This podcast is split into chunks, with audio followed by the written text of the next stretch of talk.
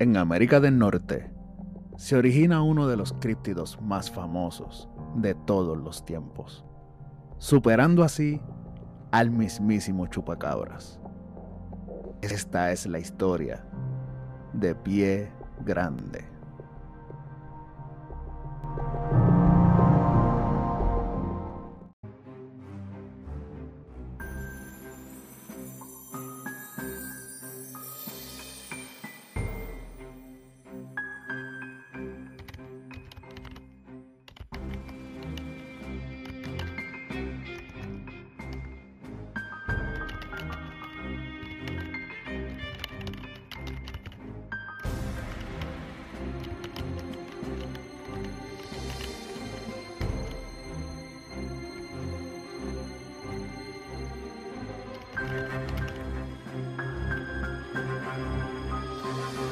Esto es Mundo Escéptico.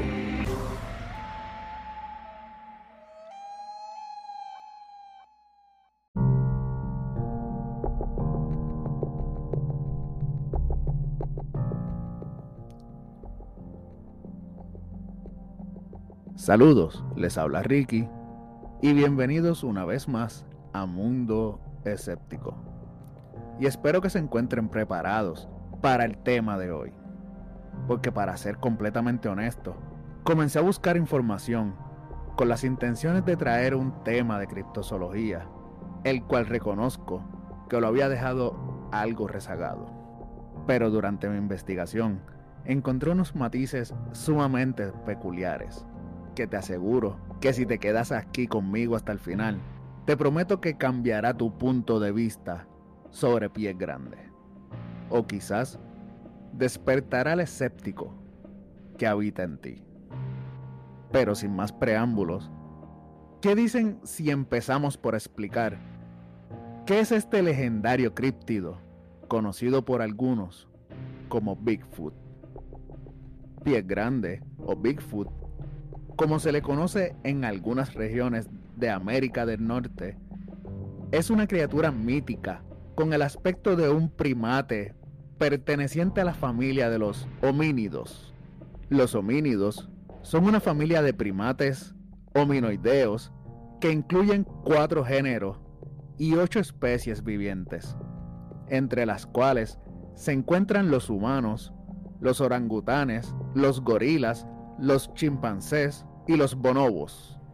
Estas criaturas suelen verse en bosques a elevadas alturas, principalmente en la región del noroeste del Pacífico, en América del Norte, donde también son conocidos por los indígenas nativos como Sasquatch.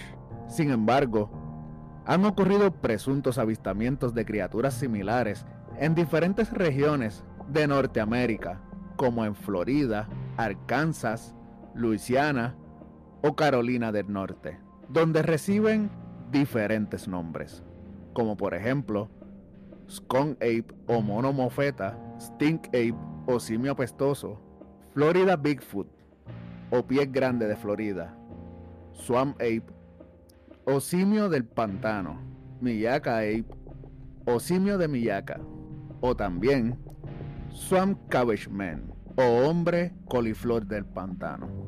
Estas criaturas suelen ser vistas en zonas pantanosas y se caracterizan por un olor extremadamente fuerte y desagradable, lo cual es de esperarse cuando piensas que es una criatura que está guardando humedad y secreciones dentro del pelaje que rodea el cuerpo de esta criatura.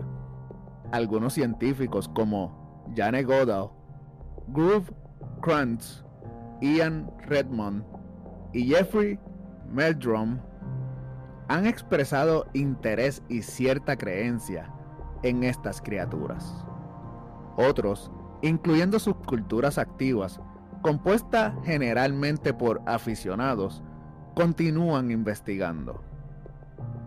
Actualmente, muchos consideran a Pies Grande como un posible descendiente del Gigantopithecus, un primate homínido que habitó en Asia a finales del Pleistoceno, entre mil y un millón de años atrás. y que habría pasado a América del Norte a través del estrecho de Bering, como hicieron también los primeros humanos mucho después. A pesar de algunas variaciones sobre las características de este ser, la descripción más habitual es la de una gran criatura, parecida a un simio bípedo, normalmente de una altura de 1.83 a 2.13 metros de altura, o de 6 pies a 7 pies de altura, y de aproximadamente 160 kilogramos o 350 libras con amplios hombros y una estructura robusta. Se dice que la cabeza es pequeña, puntiaguda y baja. En ocasiones se habla de una cresta en la parte superior del cráneo. Los ojos se describen generalmente como pequeños y ocultos bajo una frente pronunciada. A excepción de la cara, manos y pies, lleva una fina capa de pelo que cubre su cuerpo, de color normalmente marrón o negro, aunque también se llega a decir que es rojizo, arenisco o con brillos plateados o blancos. Las enormes huellas similares a un pie humano, en ocasiones se han encontrado huellas enormes con pedazos de pelo lanudo. Fueron la característica que le brindaron a esta criatura su actual nombre. El ecologista Robert Michael Pile las describe así. Las huellas normalmente miden de 38 a 45 centímetros de largo. Tiene 5 dedos, un músculo doble y un arco de 18 a 21 centímetros de ancho. Los sonidos que emite se describen como similares a agudos chillidos o silbidos o gruñidos graves, igual a los sonidos hechos por osos y gorilas, por lo que algunos criptozoólogos sostienen que podría ser una especie de híbrido, la cual quizás llegó a América a través del estrecho de Bering durante la última glaciada, tal y como hicieron los ancestros de los pueblos nativos americanos y diversas especies de animales que se pudieron aparear en ese momento y generar sus existencias. La mayoría de los avistamientos de pie grande son nocturnos, lo cual hace pensar que se trata de una criatura nocturna. Algunos testigos mencionan algo que Pile denominó como brillo rojizo ocular, similar al brillo de los ojos de algunos animales nocturnos, como búhos y gatos. Aunque el avistamiento más importante sucedió durante el día, un 20 de octubre del 1967, cuando se obtuvo el más famoso registro de esta criatura, la cinta conocida como la película de Peterson Gimlin. Este registro fue tomado con una película de celuloide que es imposible de alterar con la tecnología y las técnicas digitales, las cuales ni siquiera existían en aquel entonces. Todo ocurrió en una de las orillas de Bluff Creek, en el norte de California. En el fotograma 352 de este cortometraje puede verse a una criatura oscura, pesada y peluda, caminando por la orilla de un arroyo antes de internarse en una zona boscosa y que en un momento se gira y parece mirar directamente a la cámara. Este registro visual de aspecto granulado, tomado por Roger Patterson y Bob Gimlin, que se prolonga durante 59,5 segundos, es para los aficionados el cortometraje más significativo del Sasquatch jamás realizado, porque demostraría claramente su supuesta existencia. Esta legendaria afirmación, por cierto, ha sido examinada por numerosos especialistas a través de las últimas décadas, sin que nadie haya podido probar que sea falsa. Gimlin Consultado sobre lo que en realidad son estas criaturas conocidas como Bigfoot, solo respondió, son gente del bosque, fueron puestas aquí en este planeta Tierra por una muy buena razón. Hasta que aprendamos más sobre ellos y lo que hacen y cómo lo hacen y sus estructuras familiares, etc., no se puede hacer ninguna declaración sobre lo que realmente son. Estaría tan fuera de lugar que ni siquiera lo haría. Para mí, son solo gente de los grandes bosques. Por otra parte, Roger Patterson murió de cáncer el 15 de enero del 1972. Y antes de su muerte, aún en cama, llegó a dar una confesión. Fue un par de años más o menos después de que la película había sido que Bob recibió una llamada de un amigo suyo con una extraña historia. Al parecer, el amigo se enteró de una charla sobre Bigfoot que iba a tener lugar en un pequeño salón en una ciudad del suroeste, cerca de donde vivía el amigo. Resultó ser una aparición de carretera de Roger Patterson, quien estaba tomando las imágenes en bruto y mostrándolas por un pequeño precio de admisión en un circuito de conferencia al azar. La charla y la película fueron interesantes, le dijo el amigo a Gimli. Pero fue lo que ocurrió después lo que realmente puso incómodo al hombre. De repente, en un escenario aparentemente guionizado, Después de que Patterson mostrara la película de Bigfoot, subió al escenario un hombre vestido como un ranchero occidental. Para sorpresa del amigo y de la mayoría del público, el vaquero se presentó. Hola a todos, soy Bob Gimli y también vi al Bigfoot como lo hizo Roger. Yo estaba allí. El amigo de Bob Gimli dijo que tenía ganas de ponerse de pie y gritar algo como, oye maldita sea, conozco a Bob Gimlin y ese no es Bob Gimlin. En lugar de una confrontación, el amigo decidió llamar a Bob para contarle sobre lo que había presenciado con sus propios ojos. Bob, un hombre tranquilo, nunca presionó ni cuestionó a Roger, pero los dos se separaron y Bob esperó. No pasó mucho tiempo antes de que la salud de Roger Patterson comenzara a decaer.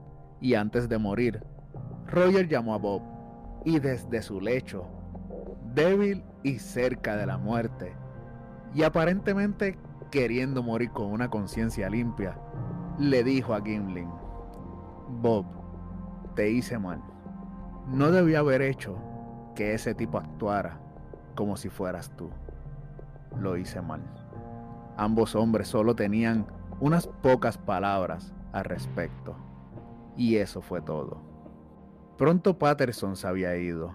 Bob Kibling pensó que era una disculpa y estaba triste de ver morir a su viejo amigo. Realmente, nunca le guardó rencor a Peterson. Simplemente pensó que no era una cosa correcta de hacer. Así que sí, Roger Patterson una vez dio una confesión en su lecho de muerte, pero nunca tuvo nada que ver con fingir la película. Solo se trataba de que Patterson había usado un falso Bob Giblin porque el verdadero Bob Giblin tenía un negocio de caballos y una familia que nunca le permitió escaparse para ir al circuito de conferencias. Además, Giblin odiaba hablar en público en ese entonces. Y realmente todavía lo hace. Por otro lado, a través de unos poemas escritos en unas tablas de arcilla sumeria, se nos revela una nueva teoría que nos explica una posible origen de esta fabulosa criatura. Esta teoría se trata del origen Anunnaki de pie grande o el Sasquatch y el Yeti. Zumbaba o Junguaba como lo escriben de forma sumeria, y Umbaba, como lo escriben de forma siria de la mitología sumeria. Fue un gigante encargado de resguardar y proteger los bosques de cedro en la tierra de los vivos, donde moraban los dioses que eran gobernados por Yutu, el dios del sol. Umbaba era un monstruo con dientes de dragón y cara de león, que rugía como el agua de la inundación bíblica y poseía una gruesa melena y grandes pies. En el poema de Gilgamesi, Umbaba atacó a Gilgamesi, Enkidu y a su compañía, mientras estos talaban un cedro. Pero Gilgamesis lo atrapó poniéndole un aro en la nariz y atando sus brazos. Luego, Gilgamesh decidió liberarlo, ya que solo era una criatura cumpliendo su deber, el cual era proteger el bosque. Pero Enkidu se opone y cuando un Baba protesta, es decapitado.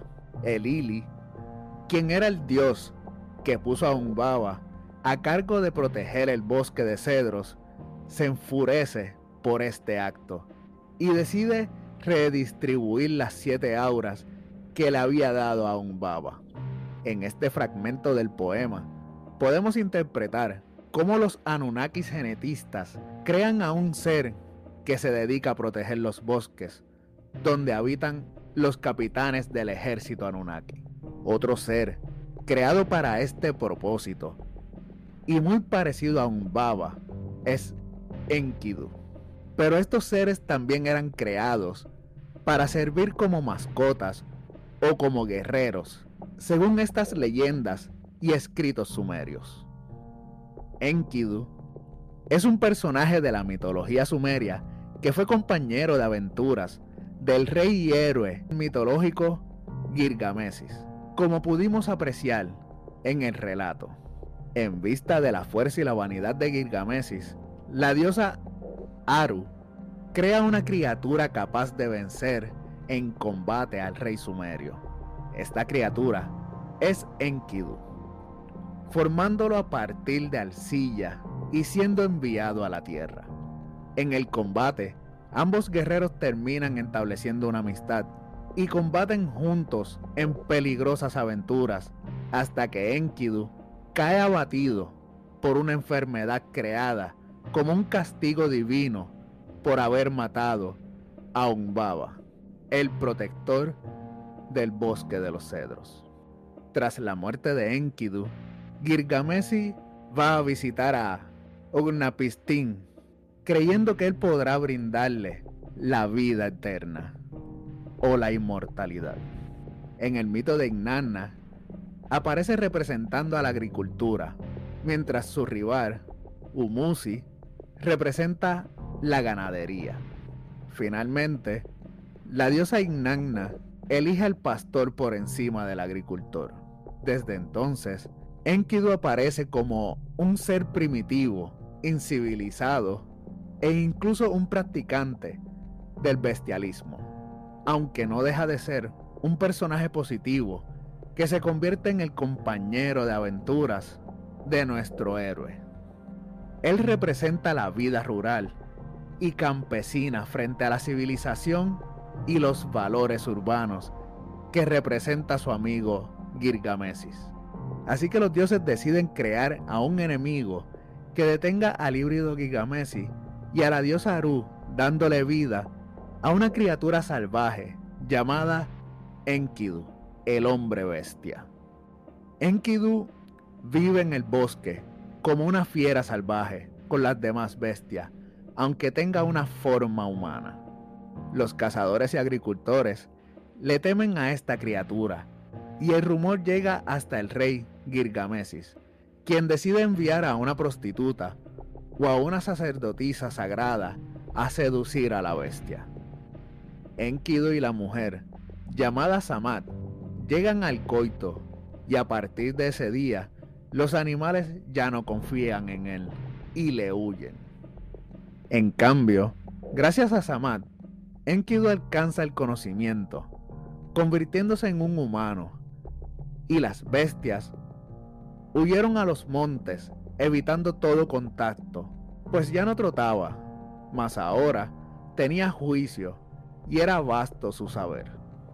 Samad le habla de la ciudad de Urumqi, lugar que deseaba conocer, y al llegar se enfrenta al rey Girgamesis, cumpliendo así el designio de los dioses. Se desconoce el desenlace del combate, ya que no se ha podido reconstruir por completo los textos conservados, pero se suele considerar que el vencedor fue Enkidu, pero nadie lo sabe con certeza.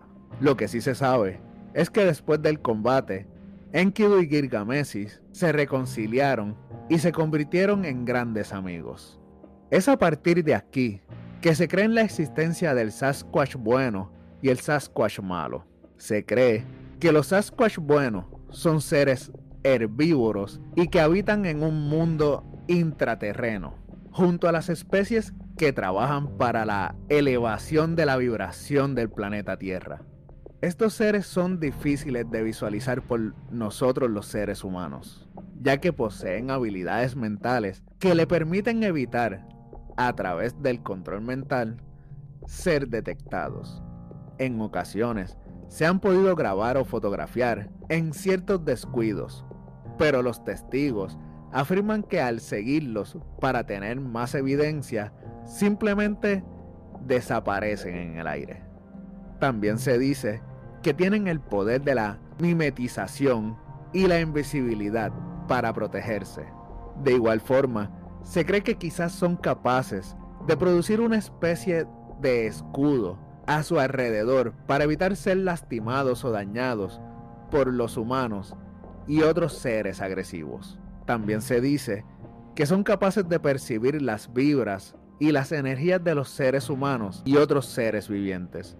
De esta manera, Sabrán cuando una persona tiene un aura positiva o negativa que le puede indicar si un ser vivo tiene malas intenciones. Por el otro lado, encontramos a los Bigfoot malignos, los cuales se cree que trabajan y colaboran para la granja prisión junto a los seres extraterrestres o extradimensionales que son utilizados para estudios sociológicos de reacción de seres esclavos, como fue por ejemplo el caso del paso Diatlon.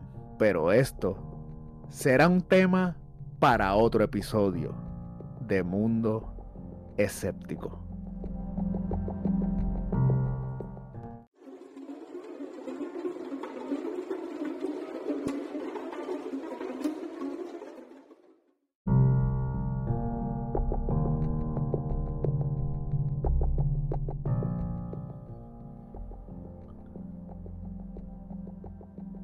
No podemos dejar olvidado el punto de vista científico en todo este asunto. La mayor parte de la comunidad científica dice que las pruebas existentes no son lo suficientemente convincentes ni consistentes como para establecer el descubrimiento de pies grandes como una nueva especie de primate homínido y generalmente las consideran como el resultado de mitología, folclore o identificación errónea más que de un animal verdadero. Todo esto debido a la carencia de evidencia física y el gran número de ejemplares que serían necesarios para mantener una población que pueda reproducirse. Aunque existe la creencia de que no se encuentran restos de estos seres porque pudieran ser seres interdimensionales. Pero pues, esto solo sigue siendo una teoría más. Por otro lado, gracias a una prueba de ADN, se cree que se logró encontrar una explicación a esta leyenda, catalogándola como una confusión. Y es que el profesor Brian Skies explicó que un análisis hecho a restos orgánicos, en su mayoría a cabellos, ha arrojado una coincidencia del 100% con una mandíbula de un oso polar encontrado en Noruega, con una antigüedad que va entre los 40.000 y los 120.000 años de antigüedad. Según lo que propone Sky, la leyenda de pie grande tendría que ver con una especie híbrida, con la cruza de un oso polar con un oso pardo, especies con un parentesco que les permite cruzarse si es que se encuentran en un mismo territorio. El experto en genética le explicó al medio de comunicación de Independent lo siguiente.